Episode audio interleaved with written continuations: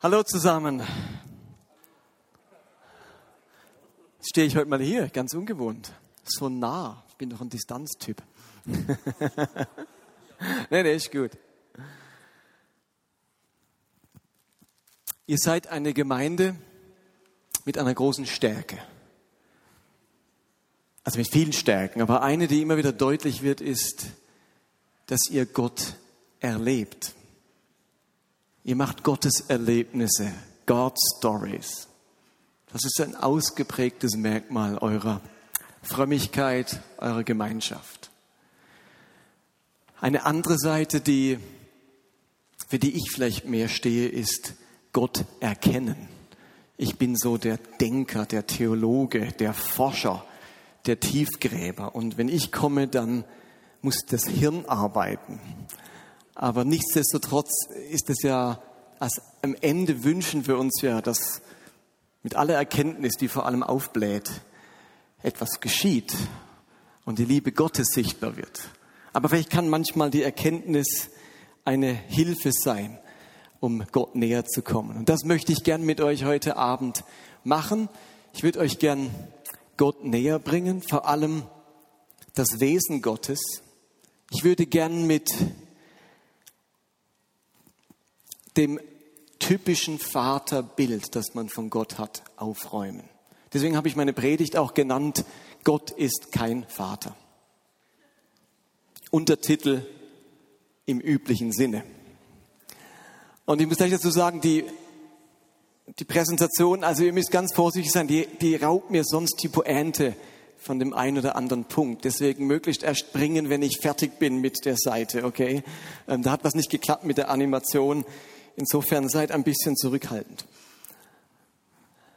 Ich möchte euch also Gott als Vater oder eben nicht als Vater nahebringen, vor allem auch den Namen Gottes, wie man Gott anredet, wie ich ihm begegne. Und stellt euch mal vor, ihr seid in einem Raum, wo verschiedene Menschen sind und ihr hättet eine Augenbinde und würdet die Menschen nicht sehen. Ihr würdet nur hören, wie sie sich ansprechen dann würde euch allein die Ansprache schon ganz vieles deutlich machen. Ihr würdet zum Beispiel hören, wie jemand sagt, mit verbundenen Augen seid ihr, wird gemacht, Chef. Chef. Diese Anrede wird euch sofort mitteilen, in welcher Beziehung diese beiden Menschen zueinander stehen. Oder ihr hört jemanden sagen, natürlich Liebling. Und allein dieses Wort Liebling würde euch vermitteln, in welcher Beziehung diese beiden Menschen zueinander stehen. Oder ihr hört dann jemand sagen, gute Nacht, mein Kleines. Und auch dieses mein Kleines wäre eine Anrede, die euch sofort mitteilen würde, wie die zueinander stehen. Oder jawohl, Herr General. Auch dieses General würde sofort deutlich machen, in welcher Beziehung die zueinander stehen. Anreden, Nomen, der Name ist etwas Wichtiges. Nomen est Omen, habe ich da geschrieben. Und ich würde euch gern mit auf eine Reise nehmen, wie sich der Name Gottes und die Anrede Gottes entwickelt hat.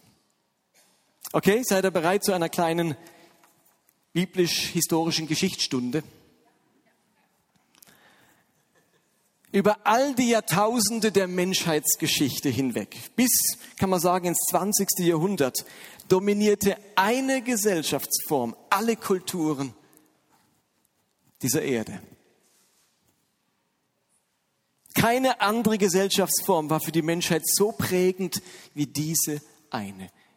Nämlich, und jetzt sage ich euch welche, ein Fremdwort, das ich auch gleich erkläre, das Patriarchat. Sagt euch das Wort was, Patriarchat? Also wir können doch sagen, die Dominanz des Mannes als Vater. Diese Gesellschaftsform des Patriarchats, die ist ganz prägend für die Menschheitsgeschichte. Und das Patriarchat, damit wir eine Vorstellung davon bekommen, das ist zunächst einmal eine Eigentumsordnung. Beim Patriarchat geht es um Eigentum. Wem gehört was?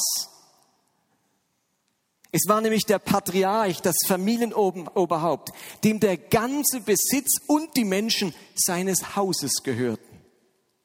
Die Ehefrau und die Töchter waren Eigentum des Hausvaters. Eigentum im wahrsten Sinne des Wortes. Wenn also ein anderer junger Mann vorbeikam und wollte eine Tochter dieses Vaters heiraten, was musste er dann machen? natürlich um Erlaubnis bitten. Das war ja noch das harmloseste. Aber was kam dann, wenn der Vater Ja gesagt hat?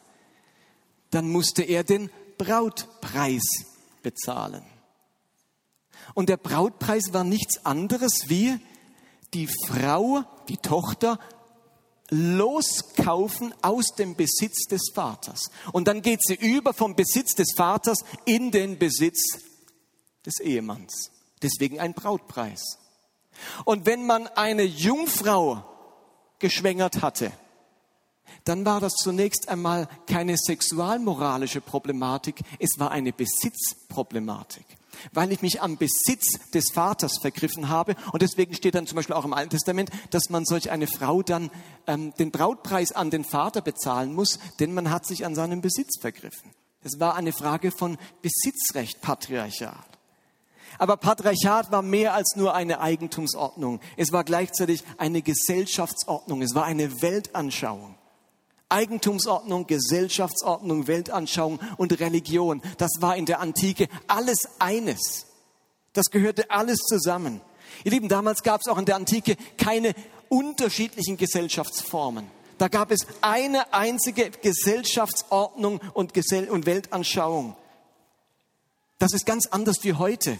Heute können Menschen sagen, ich bin religiös, der nächste sagt, ich bin atheistisch, der andere sagt, ich bin modern, der nächste sagt, ich bin postmodern. Also man kann ganz unterschiedliche Weltanschauungen und Gesellschaftsordnungen haben.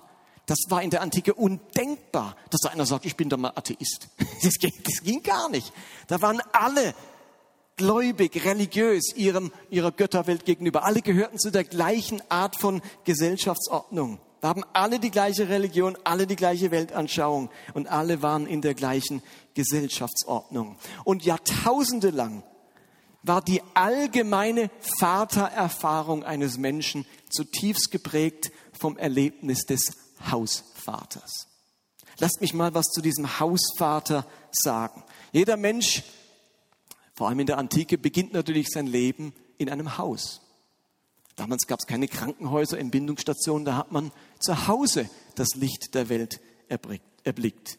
Den Begriff Familie, mit dem wir heute arbeiten, ich bin Teil einer Familie, das ist was ganz Modernes, stammt aus dem 18. Jahrhundert. Vorher hat man den Begriff Familie gar nicht gehabt. Da gehörte man zu einem Haus. Ich bin Jakob aus dem Hause des Levi. Man gehörte zu einem Haus. Die kleinbürgerliche Familie, Mutter, Vater und zwei Kinder. Das ist eine völlig neue Erscheinung. Die gab es die ganzen letzten Jahrtausende überhaupt nicht. Noch mit Einfamilienhäuschen und Balkonien hinten dran. Damals lebte man in einem Haus. Und das Haus war nicht einfach ein Haus. Man gehörte zum Hause. Und zu einem Haus im Altertum, was schätzt ihr, wie viele Menschen gehörten zu einem Haus? Eben nicht der kleinbürgerlichen vierköpfigen Familie, wo dann das normale Auto ausreicht. Was schätzt ihr, wie viele Leute gehörten zu einem Hause in der Antike? Genau, zwischen 30 und 50 Personen. Müsst ihr euch mal vorstellen, da war was los in der Bude. Da lebten drei bis vier Generationen zusammen. Eine große Anzahl Kinder, die unverheirateten Verwandten und dann natürlich die Sklaven und die Bediensteten. Und die Macht über dieses ganze Haus hatte eben der Hausvater. Alle anderen in seinem Hause standen unter seiner Vormundschaft, sogar die Ehefrau. Der Hausvater hat sogar das Recht, seine Kinder zu töten. Das wurde in der Antike nicht als Unrecht empfunden, sondern als das Recht eines jeden Hausvaters. Im Römischen Reich hat man den Hausvater Dominus genannt und wenn ein Kind geboren wurde von diesem Dominus, dann hat man es ihm nackt vor die Füße gelegt. Und wenn er sein Angesicht hat strahlen lassen über diesem Kind und gelächelt hat, dann durfte es leben. Hat er sich abgewandt, dann wusste man, dass das Kind jetzt entweder im Tiber ertränkt wird oder sonst entsorgt wird. Daher kommt übrigens auch dieser Spruch, sein Angesicht über jemand leuchten lassen. Von diesem Dominus, der über einem Kind hat sein Angesicht leuchten lassen und dann durfte es leben. Dann erfuhr es seine Gnade und sein Wohlwollen. Aber wenn damals ein Kind missgebildet oder verkrüppelt war, dann war es chancenlos. Dann hat der Vater sich abgewandt und diese Kinder wurden umgebracht. Auch nach dem dritten Mädchen hat man gewöhnlich jedes weitere Mädchen getötet. Ist übrigens heute in einigen Ländern immer noch so, wenn ihr an Indien oder solchen Ländern denkt. Hat ja auch seinen Grund gehabt. Denn langfristig haben sich Mädchen dann nicht ausgezahlt. Denn sie gehörten ja langfristig, wenn sie dann heiraten mit 14, zum Haus eines anderen. Versteht ihr? Und helfen dann in diesem Hause mit. Für das eigene Haus waren vor allem die Jungs, die Männer entscheidend. Und nach drei Mädchen hat man normalerweise aufgehört, ähm, Mädchen am Leben zu lassen. Und die Jungs hat man dann im Römischen Reich durchnummeriert. Primus, Secundus, Tertius. Liebes, wir sind ja schwanger. Das wäre noch eine Idee für einen Namen. Nicht so gute Idee. Und jetzt hat man in der Antike genau dieses Vatermodell, dieses Hausvater-Dominus-Modell auf die Politik übertragen.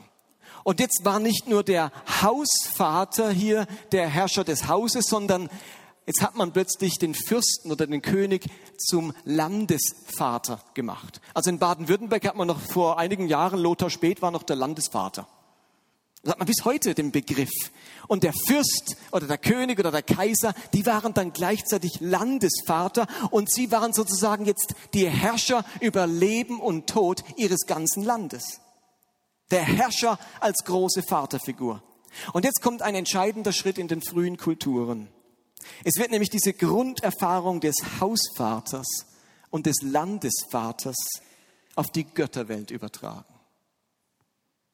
Alle antiken Völker außer dem Judentum waren polytheistische Völker. Sie hatten also viele Götter, einen Glauben an viele Götter.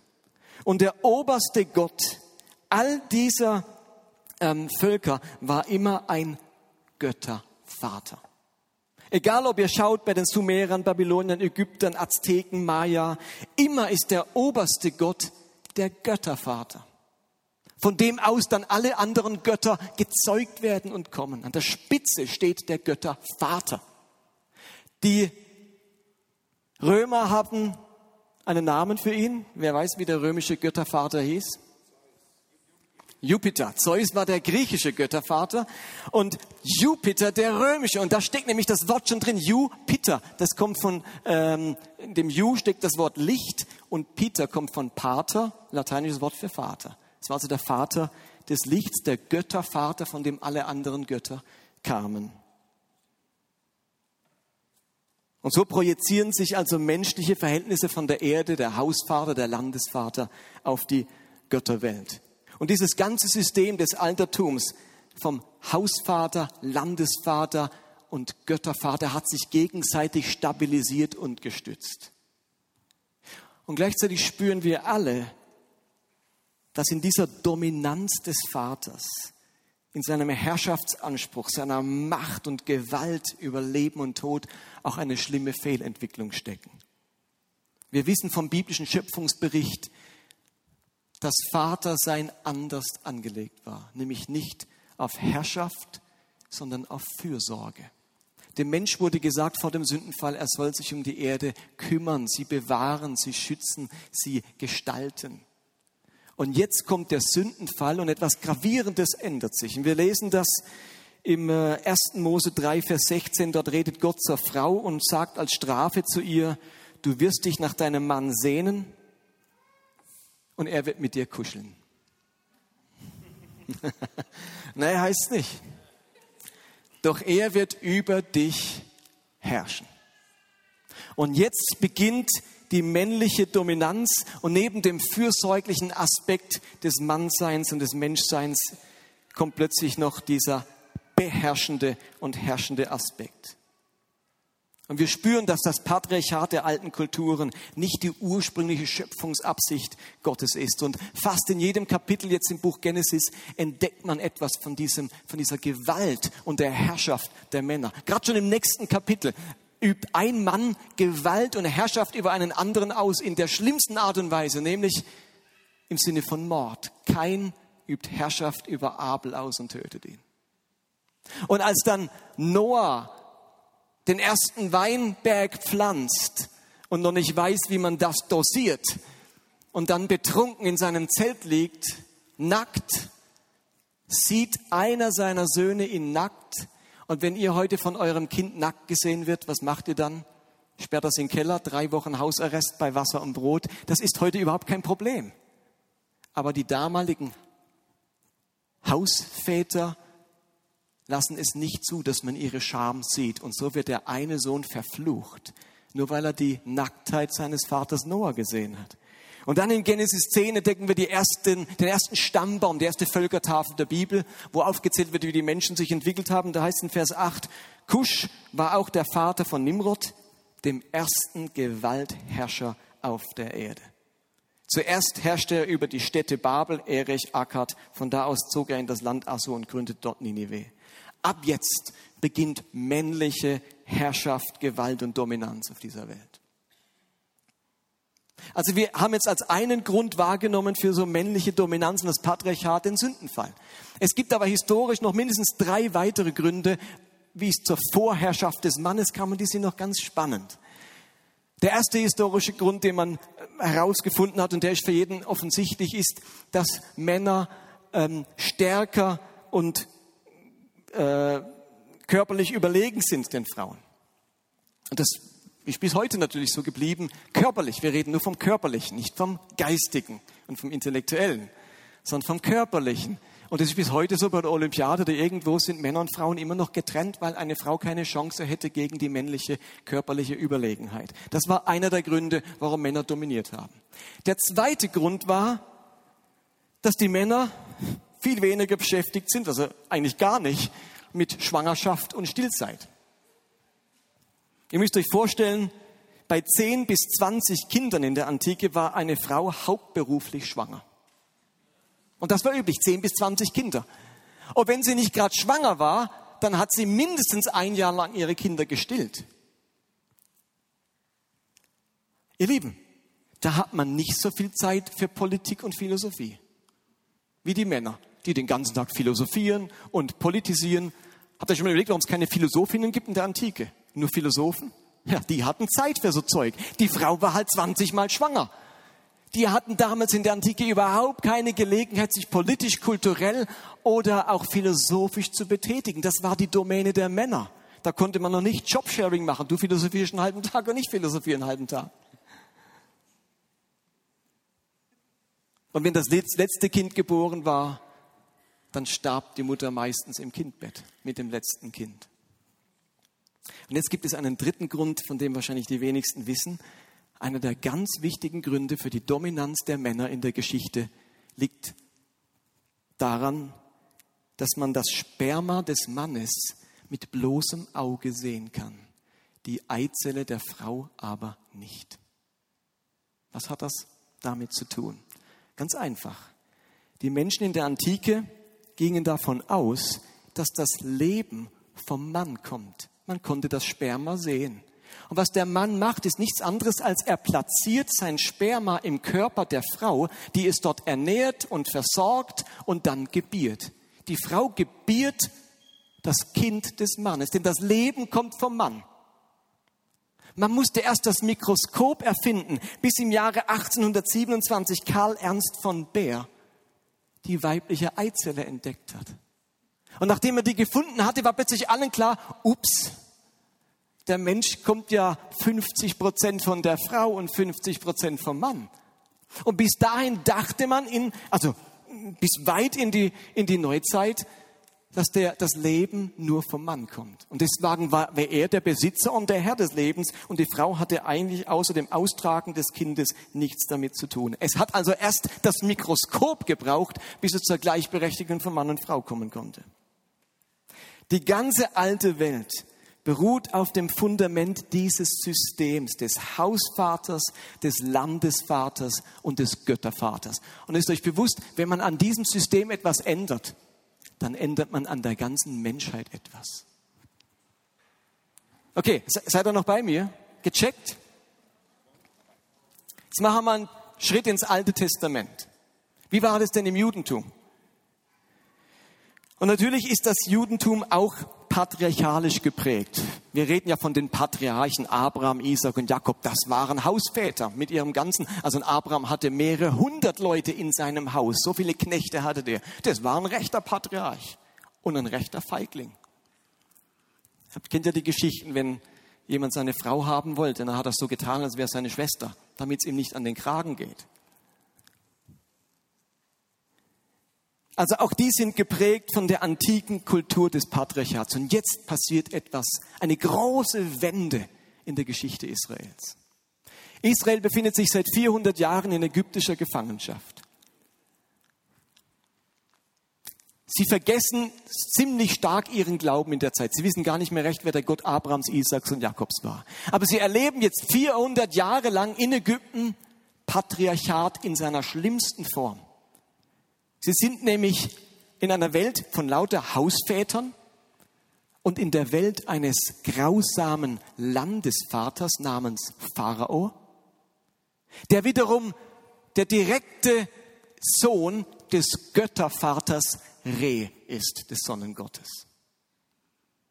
Und dieser Landesvater versklavt nun das Volk Israel. Und sie werden zu Sklaven und zu Zwangsarbeitern des Landesvaters. Und das ist ihr Erlebnis 400 Jahre lang. Und jetzt, an irgendeinem Tag, erscheint dieser Gott Abrahams dem Mose in einem Dornbusch und offenbart sich.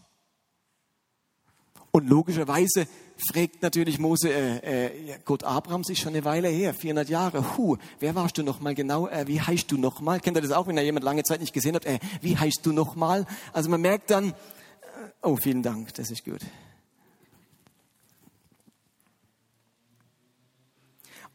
Jetzt offenbart sich Gott dem Mose und interessanterweise offenbart er sich gerade nicht als Göttervater, nicht als übermächtiger Vater, sondern ganz anders. Und es ist ja jetzt diese Exodus-Erfahrung, die die jüdische Religion ins Leben ruft. Ab jetzt haben wir eine jüdische Religion und sie entwickelt sich nicht als Vaterreligion. Das mag euch vielleicht komisch vorkommen, aber es ist so. Lasst uns einmal anschauen, wie Gott im Alten Testament bezeichnet wird. Und jetzt bitte diese Folie nicht bringen, okay? Natürlich die Pointe dahin. Was würdet ihr sagen? Was ist die häufigste Bezeichnung Gottes im Alten Testament? Wie wird er am häufigsten genannt? Mit welchem Titel oder Namen? Welcher Anrede? Das ist sehr gut. Jahwe ist die häufigste. Gott wird im Alten Testament circa 6800 Mal mit dem Namen Jahwe bezeichnet. Und Jahwe ist kein Titel, es ist wirklich ein Name, wie Tessie, Benne, Martin und so weiter. Es ist ein Name.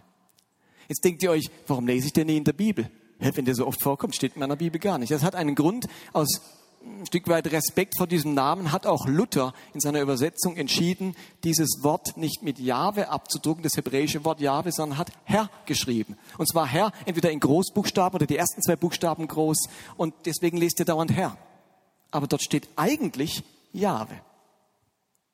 Die zweithäufigste Anrede Gottes ist ein Titel jetzt, kein Name, ein Titel, nämlich den Titel Gott. Hebräisch Elohim. Circa 2500 Mal. Die dritthäufigste ist Adonai. Wiederum ein Titel und das heißt jetzt wirklich Herr. Das ganz normale Wort Herr. Die nächsthäufigste mit 250 Mal ist die Anrede Zebaoth. Gott der Heerscharen, der himmlischen Heere. Dann haben wir noch Melech, König, 150 Mal. Was schätzt ihr, wie oft Gott als Vater angeredet wird im Alten Testament.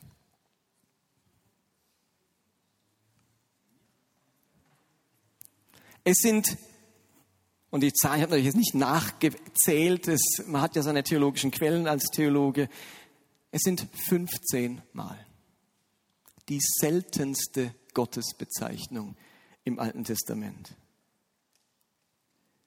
in der Torah, also den fünf Büchern Mose, das Wichtigste der jüdischen Religion, kommt es gerade mal einmal vor, ganz am Schluss vom fünften Mose. Und in den Psalmen, dem Gebetsbuch der Juden, wo man denkt, da wird ja Gott wahrscheinlich dauernd als Vater angesprochen, in den Psalmen kommt Vater zweimal vor. Es häuft sich dann ein bisschen gegen Ende bei den Propheten, aber dort wird er nur als Vater bezeichnet. Er war nie mit Vater angeredet. Nie. Wir merken also, dass diese Bezeichnung sich im Alten Testament nicht durchgesetzt hat. Im Gegensatz zu allen anderen Völkern. Gott wollte bewusst nicht identifiziert werden mit, den, mit der patriarchalen Macht und Gesellschaftsformen der damaligen Zeit. Er wollte sich nicht einreihen unter die Götterväter, Gewaltherrscher, Despoten, die Unterdrücker, für die die Menschen nur Bedienstete, Zwangsarbeiter oder notwendiges Übel waren. Gott tritt vielmehr auf gegen die Götterväter als Befreier. Versteht ihr? Man kann eine befreiende Erfahrung des Exodus nicht mit dem Unterdrückernamen in Zusammenhang bringen. Das geht nicht. Der ist wie Tabu. Das ist so, wie wenn man in Deutschland nach dem Dritten Reich kann man in Deutschland niemand mehr, und wenn er noch so lieb ist, Führer nennen. Das geht nicht mehr. Das kann man nicht mehr. Das ist besetzt, dieser Begriff in Deutschland. Und Gott sagt sich im Einzelnen, ich kann mich nicht Vater nennen lassen. Der Begriff ist besetzt von den patriarchalen, dominanten Strukturen dieser Welt. Das geht nicht. Dieses verzerrte, dominante Vaterbild, das muss in der Bibel erst einmal gründlich beseitigt werden, bis es dann in Jesus ganz neu entstehen konnte. Aber wie wollte denn Gott jetzt genannt werden? Was ist denn jetzt sein Name? Ihr habt es schon erwähnt. Er stellt sich im Dornbusch vor und sagt Mose, also damit du Bescheid weißt, ich habe einen Namen, mein Name ist Jahwe, der Gott der Hebräer. Ihr Lieben, das ist Musik in den Ohren, wenn man weiß, was es bedeutet. Gott der Hebräer. Die moderne Bibelforschung hat herausgefunden, dass Gott der Hebräer, Hebräer kommt vom Wort Habiru und bedeutet wörtlich Zwangsarbeiter oder Sklaven. Was Gott hier macht, ist, dass er sagt, ich bin übrigens der Gott der Zwangsarbeiter. Das müsst ihr euch mal vorstellen. Alle Götter auf der Welt sind die Götter der Könige, der Herrschenden, der Mächtigen. Und jetzt kommt dann Gott daher und sagt, ich bin übrigens dann der Gott der Zwangsarbeiter. Als sie dann zum Pharao sind und er fragte, wie, wer, wer ist denn euer Gott? Der Gott der Hebräer, sagt der Pharao. Was? Ein Gott der Zwangsarbeiter? Also von dem, von sowas habe ich noch nie gehört. Das ist ein Witz. Ein, ein Gott der Zwangsarbeiter. Vielleicht will ein Gott des Pharaos sein oder Gott der Könige. Aber wenn dieser Gott will ein Gott der Zwangsarbeiter sein, das ist ja lächerlich. Und der Pharao konnte das überhaupt nicht verstehen. So ein Gott. Aber das ist unser Gott. Er ist der Gott der Zwangsarbeiter. Der Gott, der auf der Seite der Schwachen steht. Und dann heißt es, ich lese euch die Stelle mal vor, ihr könnt gerne die, wenn es da eine Folie gibt, den Text zeigen.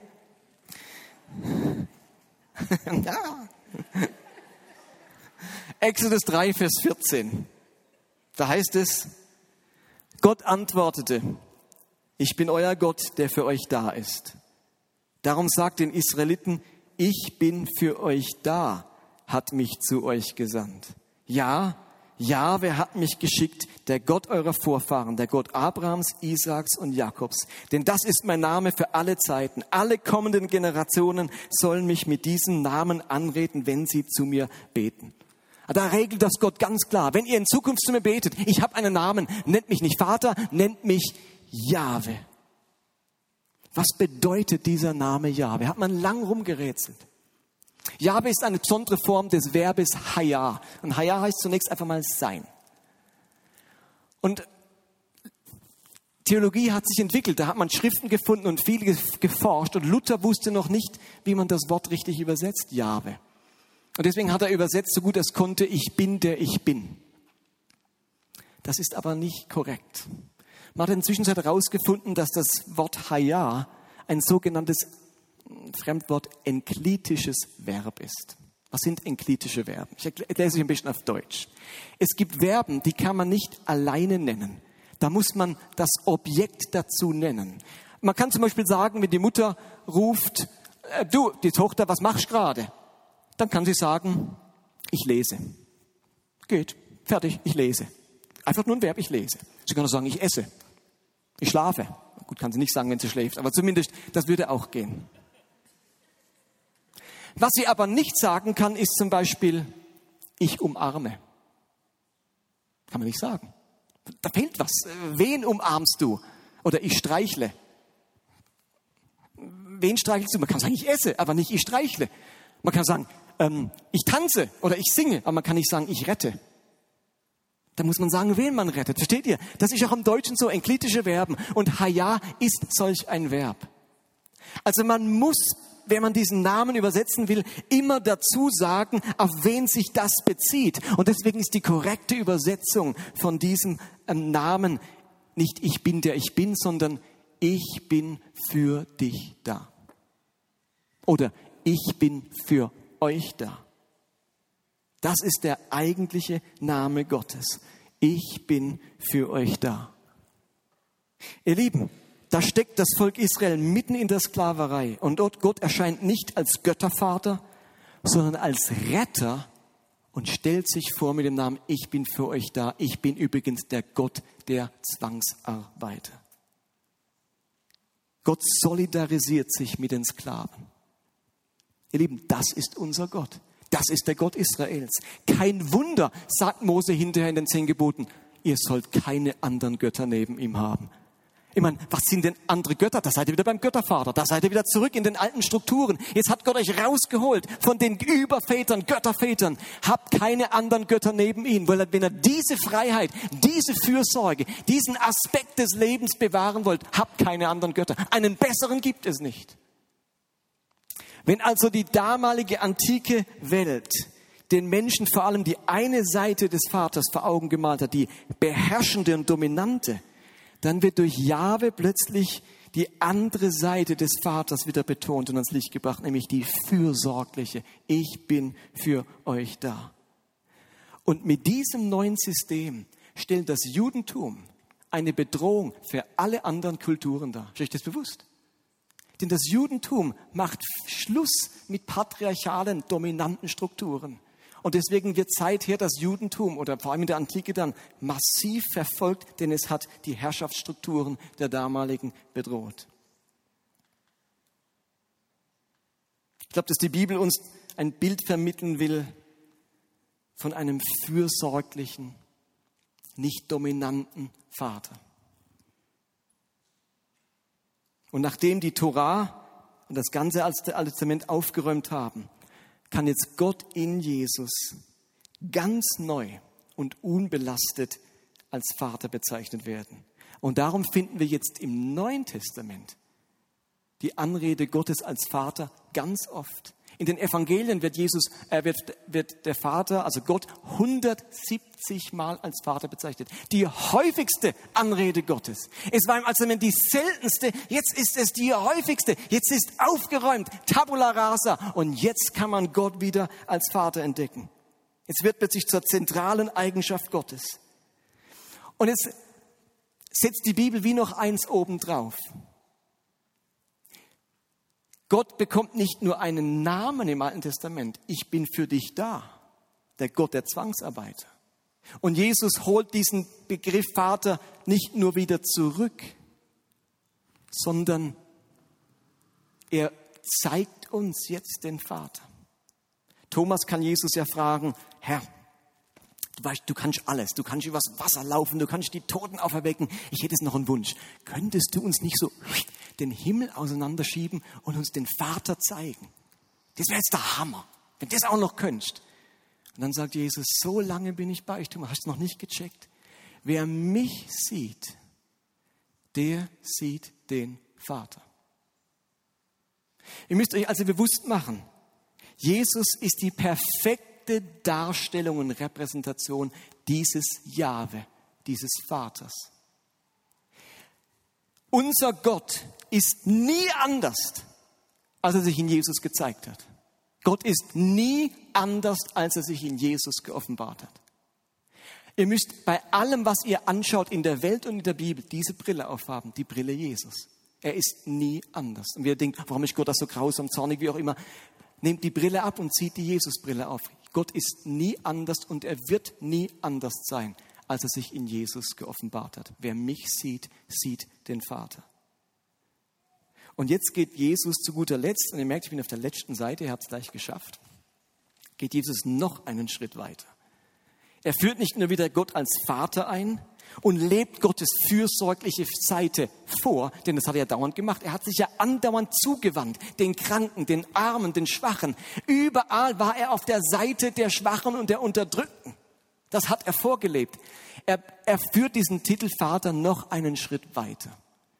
Im Moment seiner allergrößten persönlichen Not, als Jesus in größter Not war, im Garten Gethsemane, wo er mit dem Tode rang, spricht Jesus ein Gebet und führt einen Vatertitel ein, der bis daher noch nie für Gott gebraucht wurde. In Markus 14, Vers 36 heißt es, aber Vater, sagte er, dir ist alles möglich. Lass diesen Leidenskelch an mir vorübergehen, doch dein Wille geschehe, nicht meiner. Mein Wunsch mit dieser Predigt ist, dass wir ein deutliches Stück näher rankommen an unseren Gott. Gott stellt sich in der Bibel vor, er gibt sich einen Namen. Jahwe, ich bin für euch da. Ich stehe auf der Seite der Schwachen. Ich bin der Gott der Zwangsarbeiter. Und mir kann man ungeheuer nahe kommen, dass man mich Abba nennen kann. Abba heißt Ab, Av heißt eigentlich Vater und Abba ist wie Papa, Vati. Ganz intim, wie ein Kind zu seinem Vater sagt. Das wisst ihr ja wahrscheinlich auch. Er ist durchdrungen von Fürsorge, Mitleid und Erbarmen. Gott ist auf der Seite der Schwachen. So und nur so dürfen wir Gott sehen. Amen.